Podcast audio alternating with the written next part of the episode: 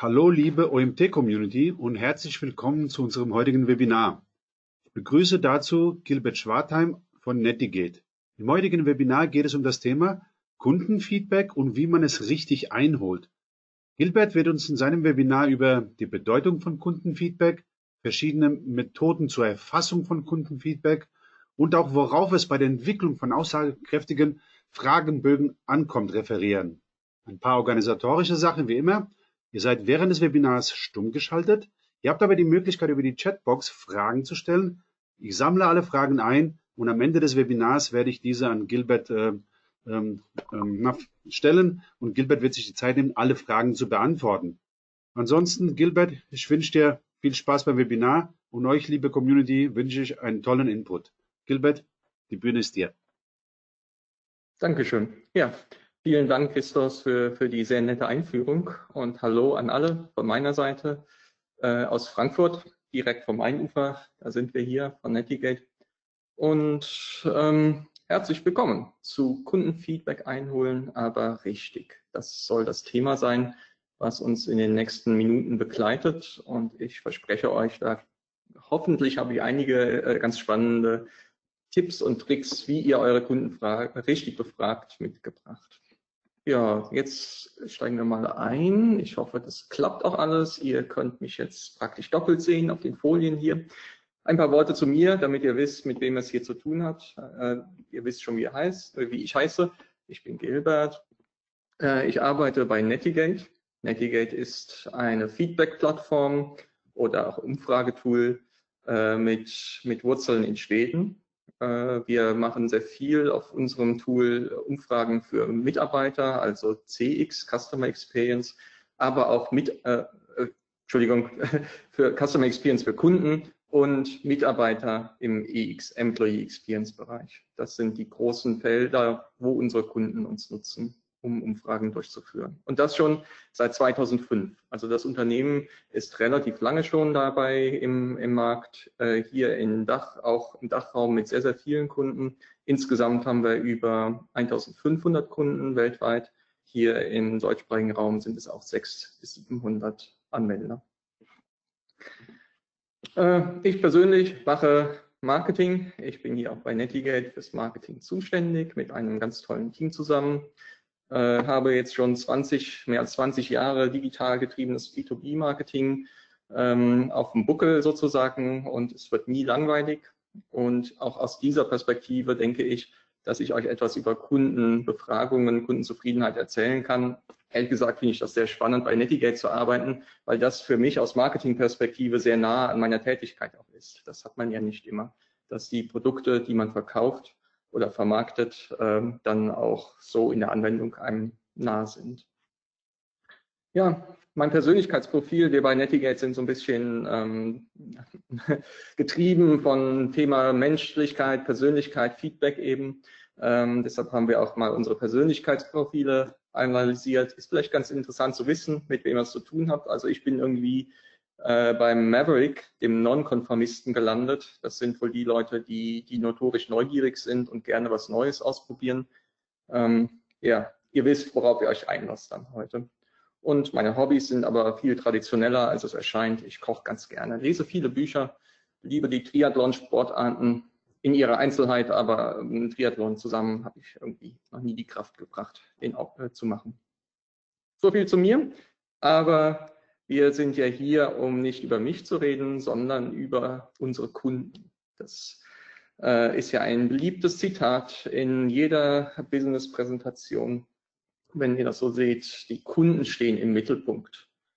Hm, ja, wenn das so ist, dann müssen wir aber auch alle sehr genau wissen, wie sich unsere Kunden fühlen mit uns. Ob sie zufrieden sind, ob sie unzufrieden sind, was sie von uns erwarten. Und das ist eben dieses ganze Thema Kundenzufriedenheit, über das wir jetzt am Nachmittag ein, auf das wir einen genaueren Blick werfen wollen. Wichtig ist es allemal, das kann man sogar in Zahlen belegen. Ähm, hier zitiere ich jetzt eine Metastudie, die von amerikanischen Forschern im Jahr 2019 durchgeführt wurde. Also die haben eine endlose Zahl unterschiedlicher Untersuchungen, sind die durchgegangen zum Thema Kundenzufriedenheit und ähm, wirtschaftliche Resultate von Firmen. Und da im Vergleich all dieser Studien zusammen ist ganz klar geworden, ähm, es gibt einen ganz klaren Zusammenhang zwischen sehr, sehr harten Firmen-KPIs, die ja immer so wichtig sind, auch für eine Firma, angefangen mit dem Gewinn, dem Börsenwert, Wachstumsquoten, Leistungsquoten, aber auch äh, einige softere Werte, äh, selbst bis hin zur Mitarbeiterzufriedenheit. Ähm, dieser Zusammenhang zwischen diesen Werten und der Kundenzufriedenheit besteht. Also die Kundenzufriedenheit, je zufriedener meine Kunden sind, desto ähm, besser ist der Erfolg in anderen Bereichen. Ist ja auch irgendwie logisch, aber es ist auch erwiesen in vielen, vielen Studien. Was ich ganz spannend fand, fand ist, dass äh, als Aussage ist dort auch, dass schon kleine Verbesserungen der Kundenzufriedenheit deutliche Effekte haben. Also ein klassischer Hebeleffekt. Ähm, alles, was ich an meiner Kundenzufriedenheit verbessern kann, äh, bringt mir teilweise einen deutlich stärkeren Durchschlag auf die anderen Kennzahlen. Das heißt, wieder ein Argument, etwas genauer auf die Kunden zu hören und den Kunden in den Mittelpunkt zu stellen. Und was auch wichtig ist und was uns vielleicht auch immer wieder heute Nachmittag begleiten wird, ist die Kundenzufriedenheit ist jetzt nicht nur das Produkterlebnis oder ein Serviceerlebnis oder passiert an einem Punkt, sondern ähm, passiert an der gesamten, entlang der sogenannten, entlang Customer Journey, ähm, also allen Erlebnissen, allen äh, Berührungspunkten, die ein Kunde, eine Kundin mit dem Unternehmen hat. Da wird sich die Kundenzufriedenheit in ihrer Gesamtheit gebildet. Das heißt, ähm, das, das wird uns auch gleich nochmal begleiten. Wenn mir Kundenzufriedenheit wichtig ist, dann muss ich das aus sehr vielen verschiedenen Perspektiven betrachten, auch wo Kundenzufriedenheit entsteht. Gutes Stichwort. Äh, wo entsteht Kundenzufriedenheit? Ähm, und das ist schon etwas schwieriger zu beantworten. Und da steht uns auch so ein gewisser Mythos manchmal im Weg, ähm, der, der in ganz vielen Firmen herrscht. Äh, vielleicht auch bei euch, ich weiß es nicht, aber wenn man sich mal umhört in verschiedenen Bereichen, dann heißt es ja oft, ah, wir haben zufriedene Kunden. Oder ähm, wir wissen, was unsere Kunden wollen, was, was oft noch der gefährlich, die gefährlichere Aussage ist an, an der Sache. Ähm, nämlich wenn man etwas tiefer bohrt und fragt, ist es wirklich so? Wissen wir es wirklich? kommen oft sehr überraschende Ergebnisse heraus. Und darum soll es uns heute auch gehen.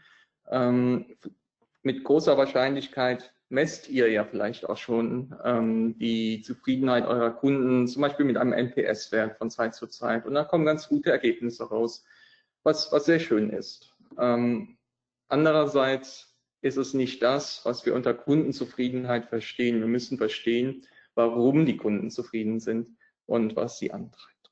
Also, wenn wir tiefer bohren wollen, äh, habe ich mal zwei Beispiele mitgebracht, wie trügerisch häufig das Bild ist, das wir von unseren eigenen Kunden machen oder von der Zufriedenheit der Kunden.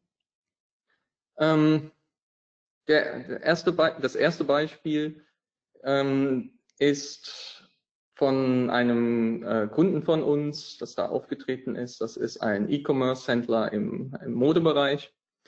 Ähm, und die, die waren eigentlich ganz zufrieden. Äh, auch dort die Kunden, die, die haben vorbildlich, wie man das so macht, nach jedem Checkout-Prozess den NPS-Wert abgefragt, also die Weiterempfehlungsquote und bekamen ganz passable Werte. Merkwürdigerweise ähm, waren andere Kennzahlen des Unternehmens überhaupt nicht so, so äh, haben sich so rosig entwickelt wie, wie ein passabler NPS-Wert. Ähm, also vor allem die, die kämpften mit, mit der Wiederkaufquote. Das heißt, die haben Neukunden nicht gut ähm, in, in, äh, in Wiederkäufe bringen können und ähm, waren da etwas ratlos. Und die haben zum Beispiel auch in eine etwas tiefere Kundenzufriedenheitsumfrage ähm, investiert, mit, mit den Merkmalen, die wir gleich durchgehen werden. Und da kam heraus, dass sich der, dass sich die Kundenzufriedenheit in verschiedenen Teilbereichen der Kunden, der Kundschaft sehr stark unterschieden hat. Also zum Beispiel, die hatten ähm, ältere Kunden, Kunden und Kundinnen, die, die durchaus zufrieden waren, aber das waren gar nicht die Geschäftstreiber. Ähm, so, aber bei jüngeren Kundinnen oder Kunden ähm, gab es einige äh, Knackpunkte, zum Beispiel die Informationen auf der Website waren denen nicht gut genug, die konnten sich einiges nicht vorstellen und so weiter. Und durch diese etwas tiefere Analyse äh, konnten die herausfinden, okay, hier klemmt's in diesem Bereich der Kundschaft. Die, die fühlten sich nicht abgeholt mit den Informationen, fühlten sich nicht gut versorgt. Und die konnten dann eben anarbeiten an diesem Projekt, um die Informationen zu verbessern und so die Kundenzufriedenheit in dem Segment auch zu steigern. Klingt jetzt erstmal auch recht naheliegend, aber wie gesagt, ähm, uns steht immer dieser Mythos im, im Weg, ah, läuft ja ganz gut, wir wissen das schon. Und ähm, das war für, diese, für dieses Unternehmen zum Beispiel äh, eine riesige Hilfe, einfach mal tiefer nachzubohren und Ansatzpunkte zu finden.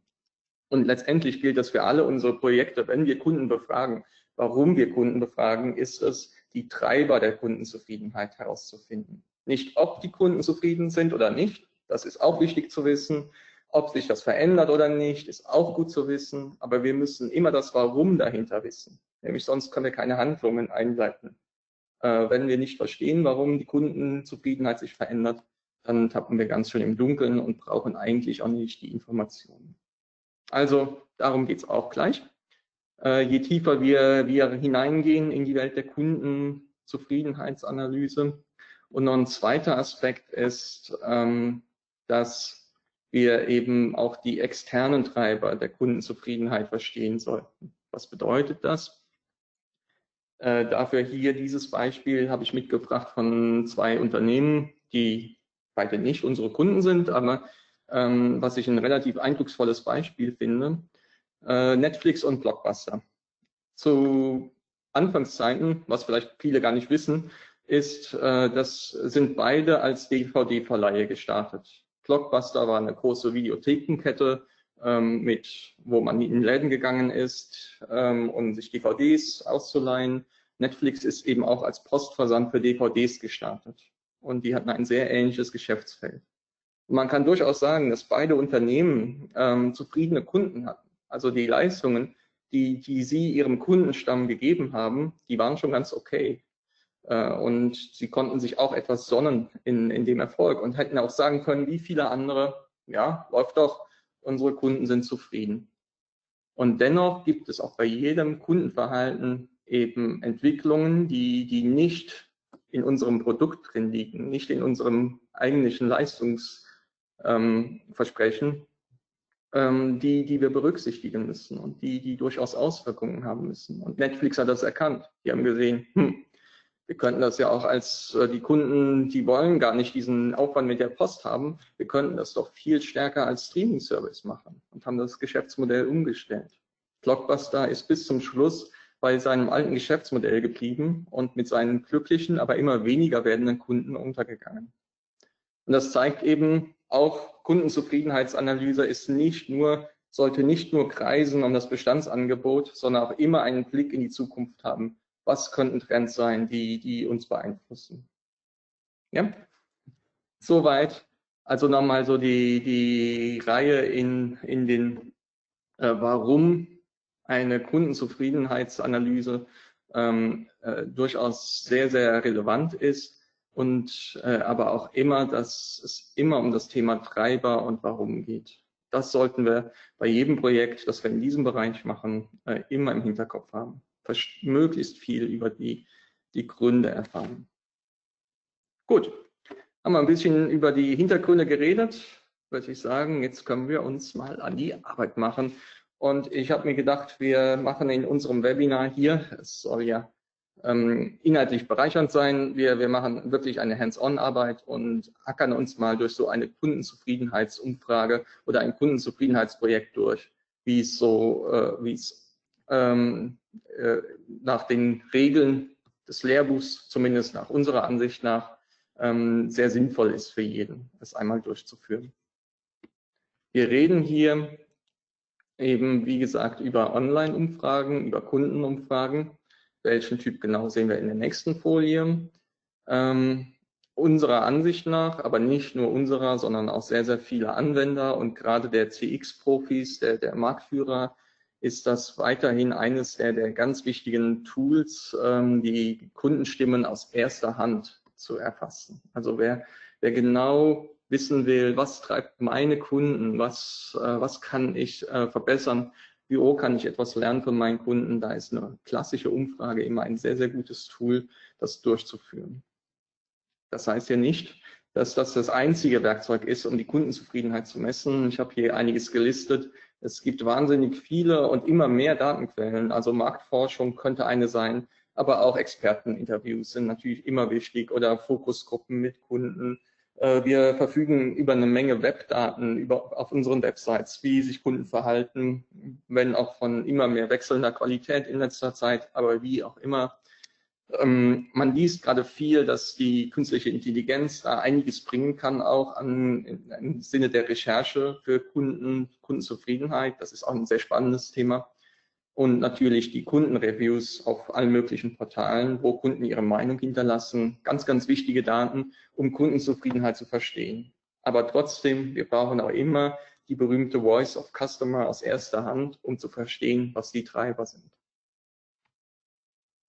Und wenn du sagst, jetzt, jetzt lege ich mal richtig los, jetzt frage ich mal meine Kunden oder mache eine kleine Umfrage oder eine große Umfrage und da siehst du es schon, da, da geht es schon los ähm, mit, hm, ja, wie machen wir es denn? Und wie bei allen Projekten, die wichtig sind und Kundenzufriedenheit ist wichtig, solltest du natürlich zu Beginn erstmal die Ziele klarziehen. Warum willst du oder will dein Unternehmen die Kunden befragen? Was möchtest du verbessern? Wo möchtest du etwas mehr erfahren? Und wie wir wissen, haben wir gesehen, Kundenzufriedenheit baut sich zusammen aus ganz verschiedenen Elementen. Das heißt, wenn du ein Kundenzufriedenheitsprojekt startest, tust du es idealerweise mit vielen Kollegen aus vielen Teams des Unternehmens, dass also nicht nur Marketing zum Beispiel dabei ist, sondern auch Support, ähm, der Vertrieb und äh, der Außendienst oder Servicepersonal oder in Läden, wenn, wenn ihr Standorte habt. Ähm, Kundenzufriedenheit bildet sich halt an all diesen Punkten und deshalb sollten bei einem Feedback-Projekt auch idealerweise viele Stimmen dabei sein, äh, damit ihr die richtigen Fragen stellen könnt auch. Wichtig ist es auch zu sehen, wie ist die Feedback-Kultur im gesamten Unternehmen? Ist das jetzt schon ein eher geschlossenes Unternehmen noch, eher traditionell unterwegs oder geht es da ähm, schneller? Das hängt immer ganz davon ab. Und da gibt es auch viele, viele Bereiche, wie, wie das ist. Aber das ist, wenn, wenn du vielleicht ein ähm, Feedback-Projekt aufsetzt, ist es immer wichtig, wie kommt das an, wie kann ich die direkte Stimme des Kunden äh, in, Proze äh, in Entscheidungen auch eingeben? Und äh, wie offen können wir im Unternehmen kommunizieren. Ähm, auf jeden Fall ist immer Feedback, wie, äh, wie ein Fenster zu öffnen mit frischer Luft, mit frischen Ideen. Das ist ganz, ganz wichtig zu sehen auch. Also lasst euch da nicht abschrecken, aber man sollte natürlich wissen, in welchem Rahmen man sich bewegt. Ja, und Kundenfeedback ist wichtig für alles. Das heißt, ähm, wenn, wenn man ein Kundenfeedback-Projekt startet, ist es schon wichtig, das irgendwo strategisch zu verankern. Ähm, dass, dass man bei Ihnen vom Management hat oder äh, dass das verbunden ist mit einem wichtigen Ziel der Firma oder ähm, ganz wunderbar, wenn, wenn äh, das Board oder die Geschäftsführung den NPS-Wert messen will, perfekt. Nämlich dann, dann ist Feedback auch schon strategisch verankert. Dann kann man mit Kennzahlen arbeiten und immer weiter befragen. Es geht nämlich auch darum, das sehen wir hier, dass es in einer idealen Welt, wenn ich meine Kundenzufriedenheit und etwas genauer unter Kontrolle haben möchte und im Blick haben möchte, ähm, das, ist, das ist nicht mit einer einzelnen Umfrage getan. Also man macht mal eine Umfrage und sieht, was los ist. Ähm, die, die erfolgreichen Unternehmen, die haben sich, äh, oder die sehr aktiven Unternehmen in diesem Bereich, die haben sich ihre ganz, die, die bauen sich immer ihre Feedback Journeys auf.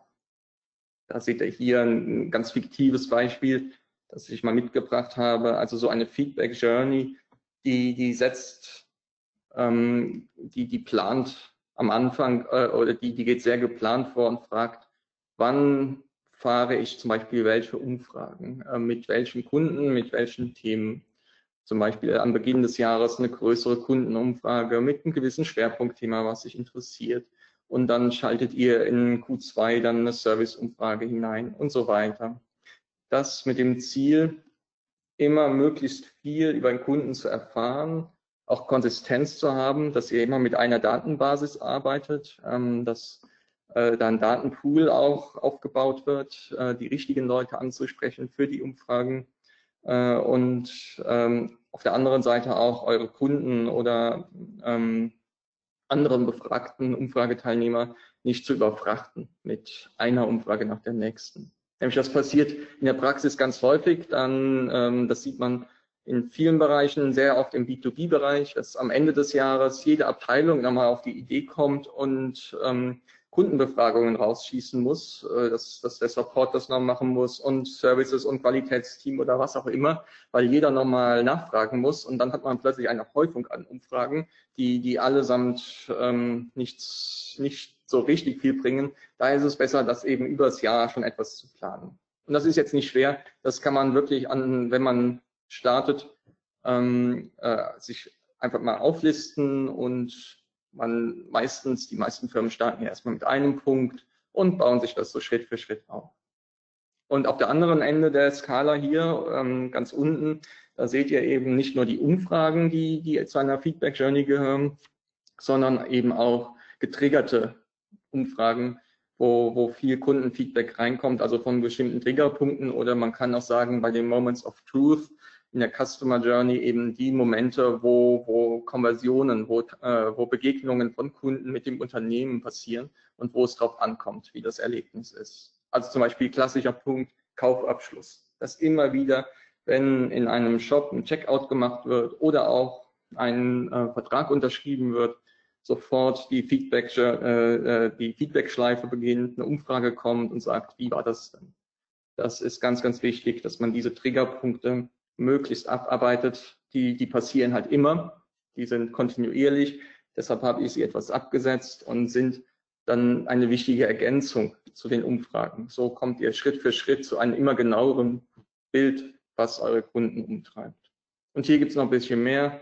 Je weiter man geht, ähm, und das sehen wir ganz häufig bei Unternehmen mit Feedback, ähm, Passion, mit wachsender Feedback-Passion, also auch die, die immer mehr verstehen wollen, was mit ihren Kunden los ist, da kommen dann kleinere Pulsumfragen rein. Also wenn mal Bedürfnis ist nach mehr, äh, nach einem bestimmten Thema, dann kann man auch diese kurzen Umfragen an teilweise sehr spezifische Zielgruppen immer wieder einstreuen. Und so gewinnt man auch eine gewisse Routine, ähm, immer wieder den Kunden zu befragen, um zu wissen, bin ich hier auf dem richtigen Weg mit den Dingen, die ich so tue. Also für die nächsten Schritte ähm, beschränke ich mich jetzt erstmal auf die regelmäßige Kundenumfrage, ganz klassisch. Ähm, und die, die eben eben auch nochmal eine ganz wichtige Bedeutung hat. Wenn ihr mehr über die Kundenzufriedenheit wissen wollt von euren Kunden, dann ist es wirklich ein ganz klassischer Weg, jetzt mal mit einer größeren Umfrage zu starten, um den Wasserstand zu messen und herauszufinden, was los ist. Und das hat auch sehr große Vorteile. Ähm, die Kundenumfrage bietet mir erstmal wenn ich sie gut aufsetze, auch ein relativ stimmiges Bild, was denn los ist. Ähm, wir haben gesehen, es gibt natürlich viele Reaktionen von, kind, äh, von Kunden an den Triggerpunkten, also nach Kaufabschluss oder nach einem Supportfall. Aber da hat man eben oft das Problem, dass positive oder meist aber auch negative Reaktionen, wenn was schiefgelaufen ist, das Bild dann doch etwas verzerren. Das äh, möchte man eigentlich in so einer Analyse ja erstmal nicht haben. Man möchte realistisches Bild. Jetzt nicht geschönt, aber doch realistisch, nicht von den Extremen bestimmt. Ähm, die regelmäßige Kundenumfrage ist eben auch ein Frequenzelement. Es ermöglicht mir, meine Kundenzufriedenheit regelmäßig zu messen, immer wieder. Und wenn wir da mit Kennwerten arbeiten, das sehen wir auch gleich, ähm, habe ich dann den, die Möglichkeit, auch meine eigenen Initiativen, meine eigenen Maßnahmen über die Zeit, über den Zeitverlauf zu messen. Und gibt euch nachher auch noch die Möglichkeit zu sehen, ähm, ob das nicht vielleicht auch einen Zusammenhang gibt in eurem Unternehmen zwischen Kundenzufriedenheit und zum Beispiel Wachstum oder Gewinn oder was auch immer. Ja, und letztendlich ist eine regelmäßige Kundenumfrage einfach auch nochmal tolle Möglichkeit, deine Fragestellungen, die du als Unternehmen, als ähm, in den verschiedenen Rollen ähm, hast, etwas tiefer zu bohren und wirklich die Kunden zu befragen. Was ganz interessant ist, was immer wieder auftaucht, auch ähm, ist der, dass die Tatsache, dass allein die Durchführung einer Kundenumfrage schon eine Methode zur Steigerung der Kundenzufriedenheit sein kann. Nämlich wenn, wenn das eine ordentlich aufgesetzte, freundliche Umfrage ist, die die Kunden ernst nimmt, ähm, dann sehen das Kunden durchaus als positives Zeichen, dass dein Unternehmen zum Beispiel auf sie hört. Also das ist eine ganz interessante, ein ganz interessanter Zusammenhang, der immer wieder auftritt. Allein wenn du eine Umfrage machst, ist das schon was Gutes äh, für, für dein Bild, dass du zuhörst als Unternehmen. Da ist es nur ganz wichtig, dass du auch den Feedback-Prozess im Nachgang ähm, gut beherrschst. Also wenn jemand zum Beispiel eine Kritik oder eine Anregung reinschreibt in die Umfrage, dass da eine Antwort kommt. Äh, sonst, wenn, wenn Leute merken, hm, was ich hier an Input gebe für ein Unternehmen, das verpufft irgendwo und ich habe keine Ahnung, was damit passiert, dann ist die Begeisterungsquote gleich wieder, äh, geht die sehr schnell runter und das beeinträchtigt natürlich das Programm. Aber grundsätzlich, Nachfragen ist immer gut.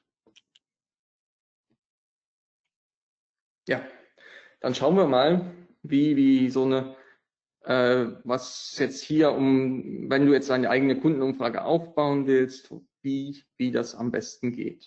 Da gibt es so einige Tipps und Tricks. Ähm, ja, ich habe jetzt hier einfach mal als Anhaltspunkt für uns genommen, ähm, die, die klassische Vorlage einer Kundenumfrage, wie sie bei uns auch im Umfragetool ist. Ähm, kleinen Moment. Ich wechsle mal kurz den Bildschirm. Hier, äh, so sieht sie aus. Ähm, wir gehen jetzt nicht Frage für Frage durch, aber ähm, das ist, wie gesagt, kein, kein Hexenwerk, wenn man das jetzt durchgeht. Also das sind so typische Fragen, zu Produkten, Dienstleistungen, zu Preisniveau, zu Informationen, zu Kontakten zu Projektbetreuung, wo alles Mögliche abgeklopft wird. Also diese Umfragen, ähm, so, so klassisch sie erscheinen mögen, die, die können uns sehr, sehr viel bringen, weil sie eben sehr, sehr viele Sichtweisen zusammenfassen und äh, dem in, in einer einzelnen Umfrage ähm, viele, viele Perspektiven reinbringen. Wie gesagt, es ist da äh, gut, diese nach einem gewissen Schema zu bauen. Ihr könnt da gerne unser Template auch nutzen. Das findet ihr im Tool, äh, wenn einen kostenlosen Account anmacht ähm, und das dann eben auch anpassen. Das macht jeder natürlich, dass, dass diese Templates angepasst werden auf die eigenen Bedürfnisse und das ist auch wichtig.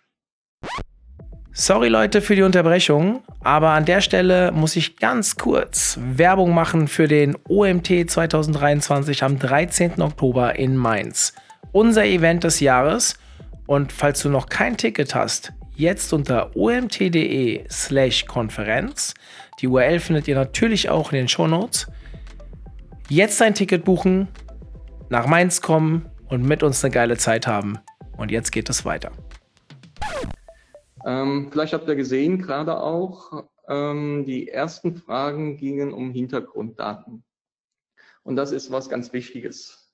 Ähm, also hier haben wir jetzt einiges beispielhaft abgefragt zur, äh, hier in dem Fall ist das ein B2B-Bereich, äh, zur Branche des Unternehmens. Im B2C-Bereich äh, sind vielleicht andere Daten interessant, wie zum Beispiel Alter oder ähm, irgendwie Wohnort oder was auch immer ähm, alle Daten letztendlich, die uns, die uns oder euch helfen, die Kunden zu segmentieren. Und diese Daten, die braucht ihr in jeder Umfrage. Entweder fragt ihr sie ab oder ihr schafft es, die äh, direkt ans Umfragetool zu geben. Da gibt es einige Möglichkeiten über äh, verschiedene Wege, dass, dass die Leute schon einen äh, persönlichen Link kriegen, dass, dass hinterher bei der Auswertung diese Hintergrunddaten da sind. Wie auch immer, diese Hintergrunddaten sind extrem wichtig. Nämlich am Ende bekommt ihr Kundendaten mit Aussagen zur Information. Und um die wirklich zu verstehen, müssen die gefiltert werden, müssen die segmentiert werden. Und das haben wir im Eingangsbeispiel gesehen, der Modeversender, der plötzlich merkte, dass die jüngeren Kunden unzufrieden waren. Sowas alles braucht man. Und ähm, das sage ich jetzt hier erstmal, klingt auch eigentlich sehr logisch, aber wird oft vergessen. Und hier ist es einfach Best Practice, dass man möglichst viele Segmentierungskriterien schon abfangt, dass, dass man eine maximale Aussagekraft aus der Umfrage herauskriegt, dass man vergleichen kann, wie verschiedene Kundengruppen reagieren und das durchaus auch mal mit unkonventionellen, also was, was ihr, was für euer Geschäft wichtig ist. Ja, die typischen Fragen, wie gesagt, die müssen wir jetzt nicht im, im alle durchgehen, also ne, aber es geht halt um die Gesamtheit der Kundenerfahrung und wenn, wenn ihr schon die Aufmerksamkeit des Kunden habt, ähm, dann nutzt die Chance auch möglichst viel zu fragen. Es ist natürlich die ewige Frage, wie lang sollte mein Fragebogen sein? Kann keiner beantworten. Man kann es ein bisschen austesten vielleicht mit einer ersten Testgruppe, ob man zu lang unterwegs ist. Ähm, aber ähm, andererseits sagt auch die Erfahrung, es muss gar nicht so kurz sein, wenn, wenn die Umfrage da ist. Nämlich hier geht es um wirklich wichtige Daten. Und jetzt die Fragebogengestaltung. Äh, abgesehen von den Fragen, da habe ich einige, ich hatte gedacht, um das ähm, Webinar hier auch wirklich äh, mit ein paar äh, einfachen Tipps und Tricks mitzubringen, habe ich hier wirklich so einige ähm, Tricks und Methoden unserer Experten. Äh, und wir haben hier ein relativ großes Service-Team auch bei Netigate, die unsere Kunden beraten und helfen bei, bei der Fragebogengestaltung, Auswertung und so weiter. Und da haben wir schon einige Erfahrungen gesammelt, wie, wie eine gute Umfrage aussieht. Und die habe ich jetzt, diese ein paar Kniffe habe ich hier einfach mal mitgebracht, ähm, weil ich das persönlich auch mal sehr spannend finde. Mit einem gut gemachten Fragebogen, dann äh, bekommt man eben eine höhere Aussagekraft, aber auch ähm, bessere Ergebnisse heraus. Es fängt natürlich an mit der Sprache. Äh, klar, immer ist das so, die Sprache klar halten, an die Zielgruppe anpassen also wenn, wenn meine Zielgruppe an Konsumenten geht, darf ich keine Fach, äh, Fachausdrücke nehmen, die, die keiner kennt oder Abkürzungen und so weiter. Was immer gut ist, äh, oft vergessen auch, sind verständliche Einleitungen zur Umfrage. Ähm, das ist ein ganz klarer Hebel, um auch die Umfragebeteiligung zu steigern. Leute wollen wissen, warum fülle ich das aus? Und wenn ich das gut erkläre, dann, dann erhöhe ich durchaus die Motivation, an dieser Umfrage teilzunehmen.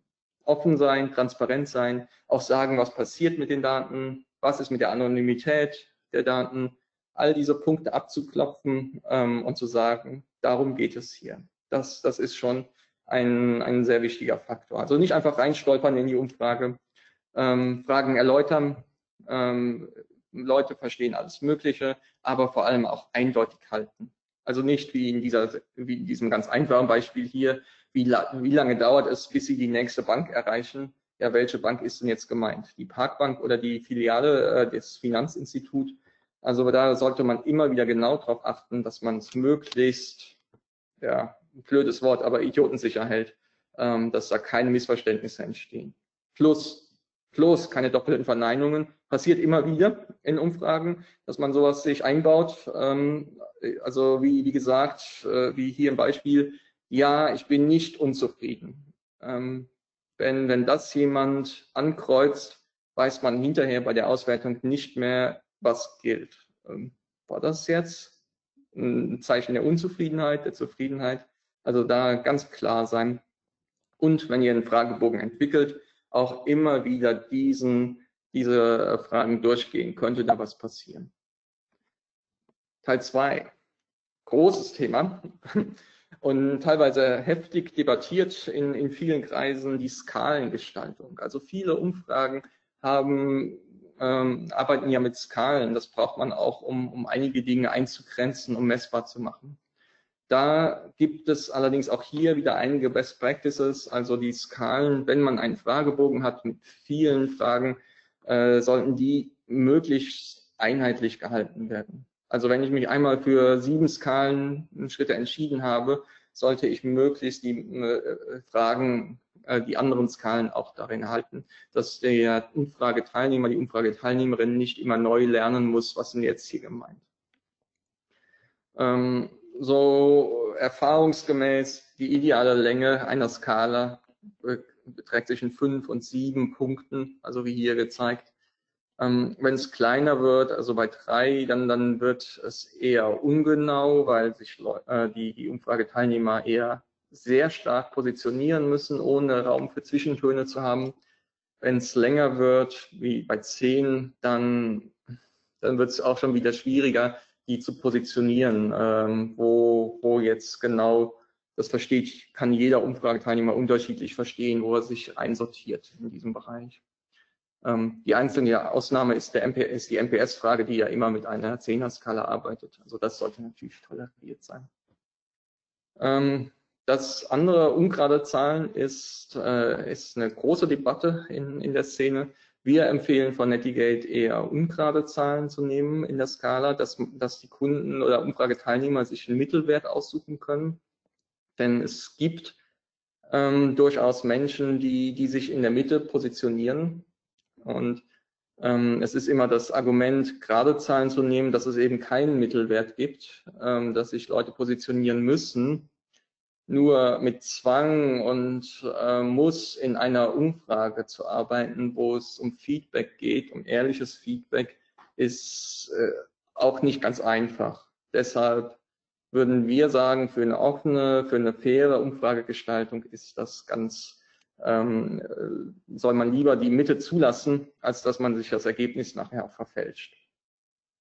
Viele nutzen die Schulnotenskalierung, also von 1 bis sehr, äh, sehr gut, äh, bis 6 bis ungenügend. Kann man so machen, äh, ist nichts dagegen. Wieder das Thema natürlich ungerade Zahlen oder gerade Zahlen.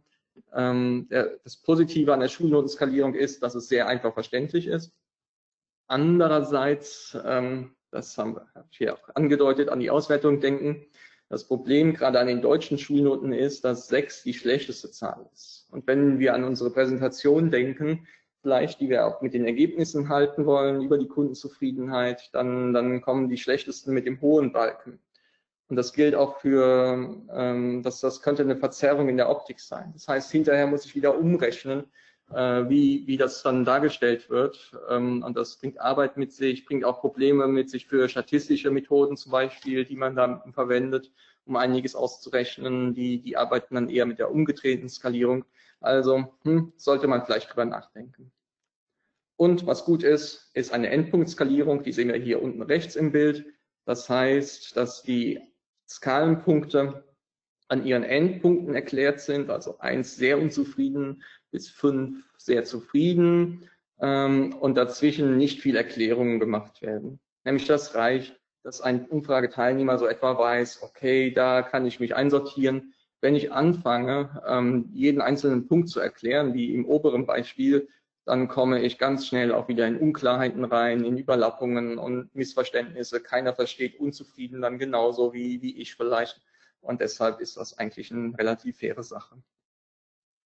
Schließlich haben wir offene, geschlossene Fragen. Immer das Zusammenspiel in jeder Umfrage zwischen den äh, Multiple-Choice-Fragen, Checkboxen und offene Fragen. Und das ist eben auch wichtig, in jeder Frage möglichst den sogenannten Ausweichcode geben, also weiß nicht, bevor man falsche Antworten kriegt. Also nie, da haben wir es wieder das Thema, die, die Kunden vielleicht nicht in etwas reinzwingen, was sie gar nicht wissen. Bei geschlossenen Fragen immer klar abgrenzen, also dass die, die Abgrenzung klar ist und nicht äh, überlappend. Und ähm, hier sind auch eben halboffene Fragen immer eine gute Option, dass da immer noch eine Ausweichmöglichkeit ist, wenn, wenn der Kunde, die Kundin etwas hinzufügen will, auch gerade bei Verständnisproblemen. Und das bringt uns eben auch zum Thema offene Fragen.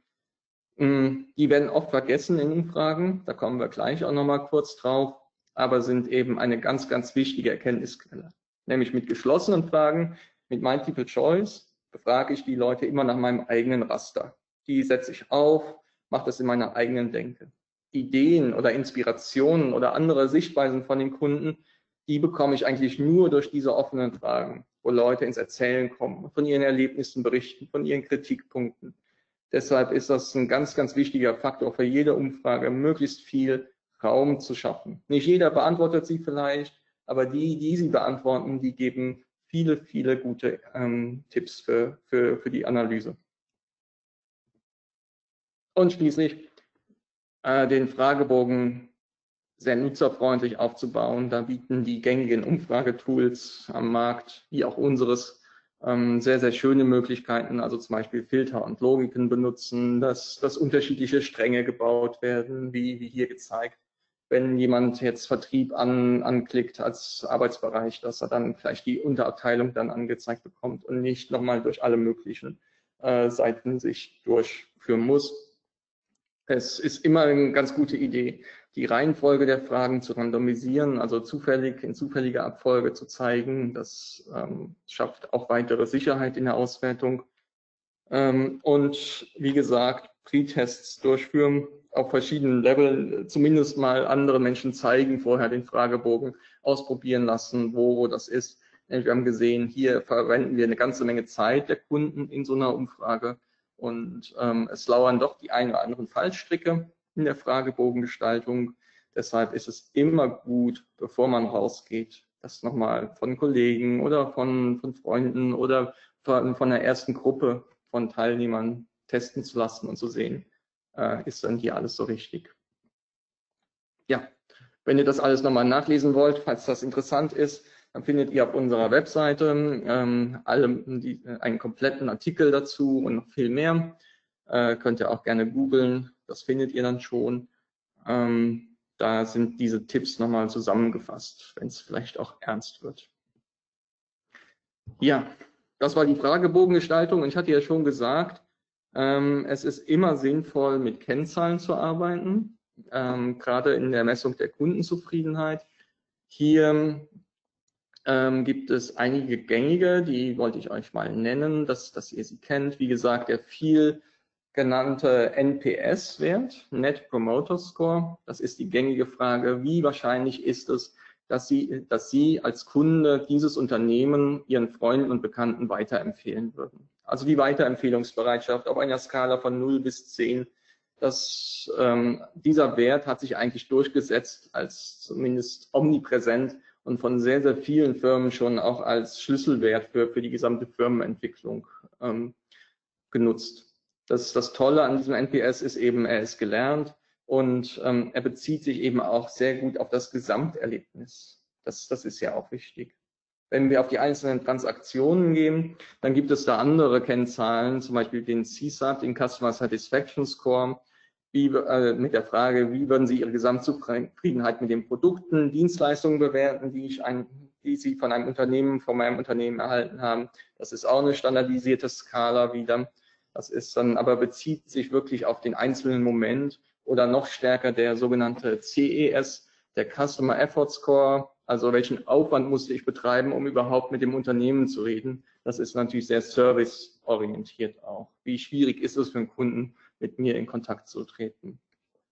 Und so ein bisschen in der Mitte, äh, aber auch ein super interessanter Kennwert ist der Customer Satisfaction Index. Also das sagt schon der Name, nicht Score, sondern Index. Das ist ein zusammengefasster Wert, der aus verschiedenen Kennzahlen sich zusammensetzt. Und dieser Customer Satisfaction Index fragt meistens drei Dimensionen ab, wie zufrieden die Kunden mit der Leistung sind, ähm, plus welch, äh, wie, wie sie uns einsortieren in Bezug auf ihre Erwartungen, ob wir die Erwartungen erfüllt haben die sie an einen Anbieter hatten und wie wir stehen als Unternehmen im Verhältnis zu ihrem Bild als idealem Anbieter.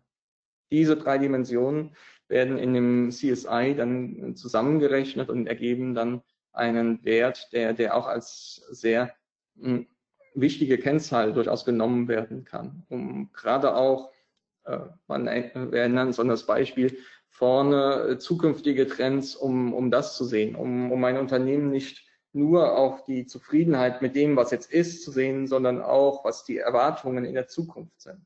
Das, das ähm, ist durchaus wichtig. Wie gesagt, wenn ihr ein richtiges Feedback-Projekt oder wenn ihr euer Feedback-Projekt weiterentwickeln wollt, kommt immer die Frage auf, ähm, welche Kennzahl nehme ich? MPS ist eigentlich der Standard, aber es gibt noch mehr, das seht ihr hier und es ist durchaus sinnvoll, sich mit jedem Einzelnen etwas zu beschäftigen, weil sie einem auch einige ähm, Vorteile bringen eben in der Auswertung. Häufige Frage, was ist denn jetzt ein guter NPS?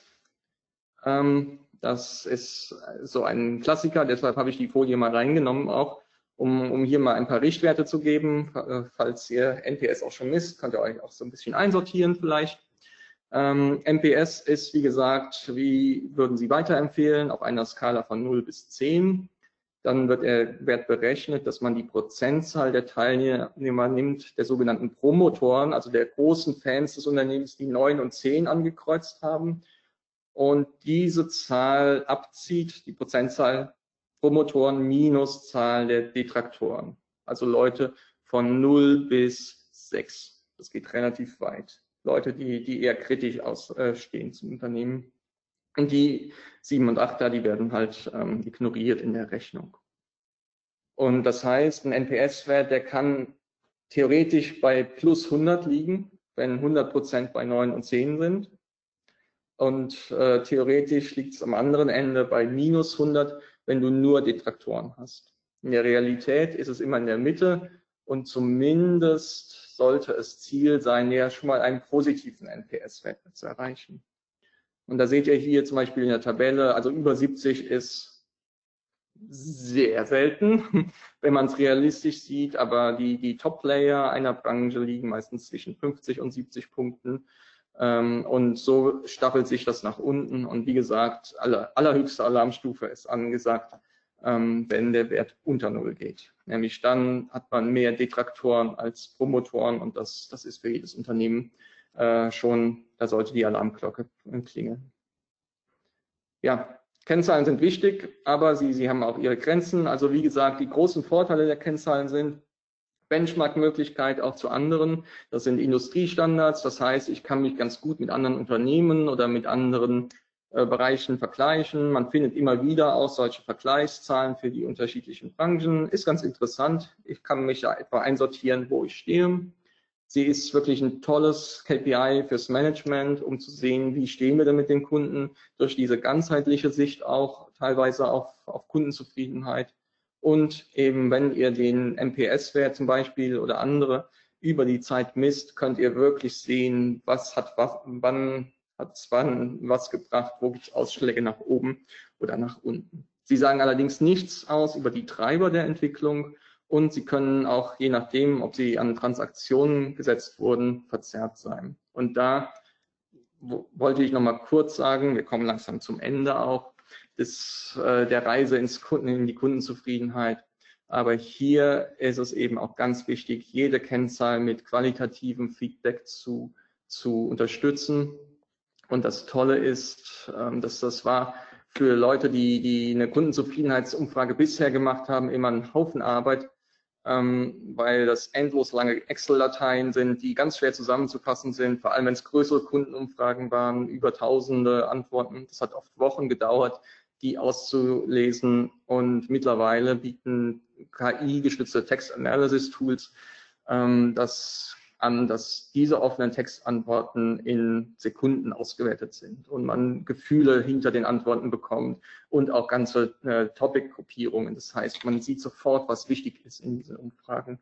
Und das, das ist für, für die gesamte Branche des Feedback-Managements ein Riesendurchbruch, diese äh, Textanalyse, um schnell zu, zu wirklich äh, die, die Werte des qualitativen Feedbacks zu, zu liften. Ist natürlich auch bei uns drin, aber nicht bei jedem anderen Tool. Da könnt ihr euch gerne mal umschauen.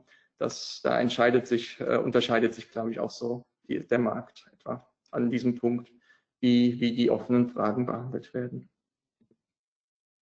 Ja, noch ein paar ganz kurze letzte Überlegungen, nachdem wir jetzt hier schon einiges zum Thema, wie messe ich Kundenzufriedenheit, wie frage ich meine Kunden richtig. Ganz wichtig ist es natürlich, du bist immer interessiert bei jeder Umfrage, hohe Rücklaufquoten zu haben, dass du möglichst viel Aussagekraft hast.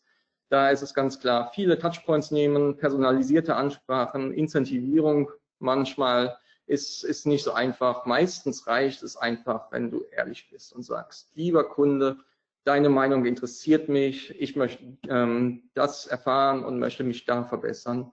Das sorgt oft für, für die besten Rücklaufquoten und eben in dem Zusammenhang auch wieder die Idee des Closed Loop Feedbacks wenn in den Umfragen etwas entsteht, eine Anfrage, eine Idee, eine Kritik, der Wunsch nach Feedback, der sollte sofort beantwortet werden.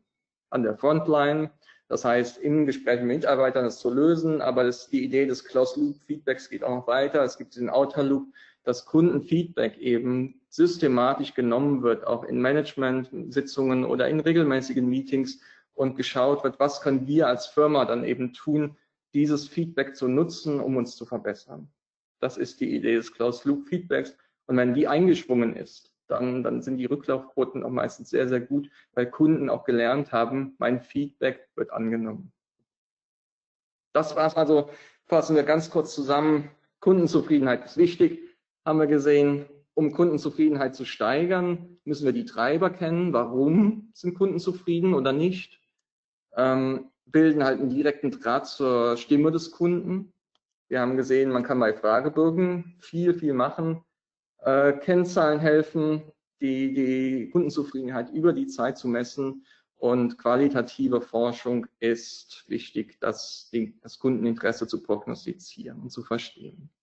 Und jetzt haben wir ähm, viel über die eigenen Kunden geredet. Das Ganze, das ähm, kannst du auch mit potenziellen Kunden machen. Da wollte ich nur ganz kurz nochmal den, den Blick drauf werfen. Es gibt eben auch die Möglichkeit, äh, Online-Panels zu nutzen. Das heißt, äh, du befragst mit deinen Umfragen dann nicht deine eigenen Kunden, sondern fremde, sogenannte Online-Panels. Das sind Anbieter, die, die haben unterschiedlichste Menschen unter Vertrag genommen, die Umfragen für diese ausfüllen. Und äh, diese, natürlich kann man diese Panels auch nutzen, um bestimmte Zielgruppen anzusprechen. Da gibt es alle möglichen Kriterien. Und äh, mit denen, mit denen arbeiten wir auch sehr eng zusammen. Also da könnt ihr eure Umfrage, könnt ihr uns ansprechen und wir vermitteln euch zu einem Online-Panel und ähm, beraten euch auch dann sehr gerne, da äh, was zu finden. Das ist eigentlich eine ganz tolle Möglichkeit, schnell etwas Marktforschung zu betreiben oder Umfrageergebnisse zu erhalten. Mit den Umfragen, die ihr jetzt so gut erstellen könnt, da erhaltet ihr sehr viele Perspektiven von außerhalb des Marktes, von außerhalb der eigenen Kundengruppen. Wir haben es jetzt gerade selber gemacht bei Netigate zum Beispiel als wir ein neues Branding eingeführt haben, wollten wir nicht nur wissen, wie finden unsere Kunden das, sondern auch, wie finden das B2B-Nutzer allgemein und haben da eben sehr, sehr viele Stimmen von außen bekommen. Das ist eben nochmal das Wichtige.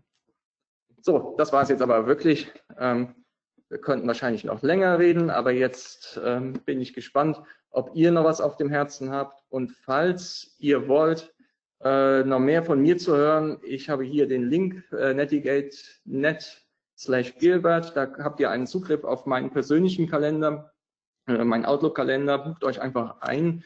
Nämlich dann können wir gerne, also ich helfe euch gerne äh, mal über eure Feedback-Journey zu sprechen.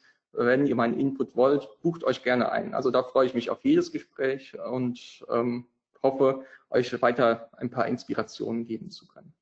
Aber soweit von meiner Seite erstmal. Ja, vielen Dank, Gilbert. War sehr, sehr ausführlich sind tatsächlich einige Fragen reingekommen. Aber eins mal vorneweg, äh, das Webinar wurde aufgezeichnet. Äh, ihr bekommt die nächsten Tage vom OMT äh, eine E-Mail. Dort ist auch der Link, wo man das abrufen kann. Und die Folien bekommt ihr auch per E-Mail vom, von Gilbert in den nächsten Tagen zugestellt. So, jetzt zu den Fragen. Ähm, was ist, wenn man gegebenenfalls eine sehr heterogene Kundschaft hat, auch geografisch. Umfrage in verschiedenen Sprachen, wenn Kunden der deutschen Sprache nicht mächtig sind, segmentiert nach Produktgruppen oder bezogen auf das Unternehmen, den Kundenservice etc. Und ich habe die Frage nicht so ganz verstanden. Verstehst du die, äh, Gilbert? Soll ich nochmal? Was ja, ist denn? ja?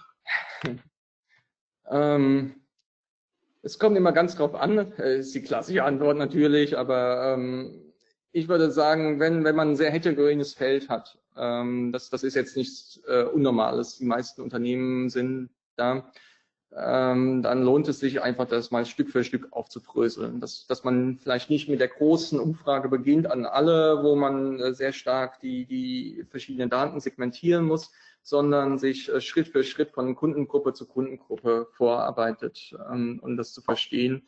Die Mehrsprachigkeit ist auch kein Problem. Die Umfragen kann man auch äh, Deutsch, Englisch anbieten oder in verschiedenen Sprachen. Wenn man die Informationen im CRM hat, kann man die Links dahin natürlich schon machen, sonst macht man es halt in der Umfrage.